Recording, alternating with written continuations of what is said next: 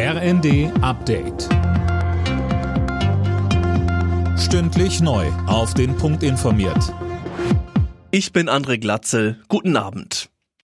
Die Deutsche Bahn ist froh, dass die Lokführergewerkschaft in diesem Jahr nicht noch einmal streiken will. Die GDL hat den Weg der Besinnung eingeschlagen, sagt Bahnpersonalvorstand Seiler.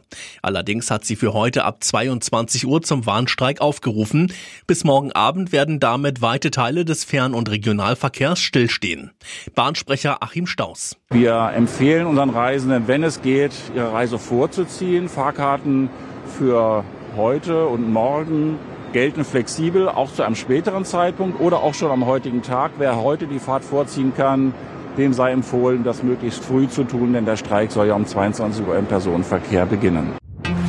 Immer weniger Menschen sind mit der Arbeit von Bundeskanzler Scholz zufrieden. Laut ARD Deutschland Trend ist es aktuell nur noch jeder Fünfte. So schlecht kam seit Beginn der Erhebung 1997 noch kein Kanzler weg. Mit der Ampel insgesamt sind nur 17 Prozent zufrieden. Die Ampel bekommt den Haushalt für 2024 wohl nicht mehr in diesem Jahr fertig. Das geht aus einer entsprechenden Nachricht an die SPD-Bundestagsfraktion hervor. Mehr von Tim Britztrup. Darin schreibt Parlamentsgeschäftsführerin Mast, Kanzler Scholz, Wirtschaftsminister Habeck und Finanzminister Lindner hätten die intensiven Gespräche noch nicht zum Abschluss bringen können. Die Ampel schleppt ihre Krise nach dem Urteil des Bundesverfassungsgerichts damit ins kommende Jahr. Die Koalition muss sparen, SPD, Grüne und FDP haben da aber unterschiedliche Vorstellungen.